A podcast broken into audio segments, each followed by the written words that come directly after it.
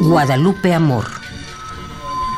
Pintora, narradora y poeta mexicana, nació en 1920 y murió en el año 2000. En esta emisora condujo los programas La Señora de la Tinta y Variaciones sobre un motivo poético. Tan solo una mirada. Tan solo una mirada y el camino del goce está trazado. La interna llamarada todo el cuerpo ha simbrado y el corazón quedó petrificado. Después la mano leve en el misterio del amor se inicia, por dentro fuego llueve, es mortal la caricia, se confunde el temor con la delicia. La carne ya no lucha, a dar toda su esencia está dispuesta.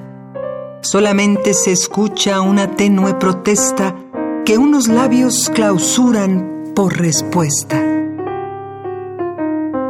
Y empieza el cataclismo. Es violado el más íntimo secreto.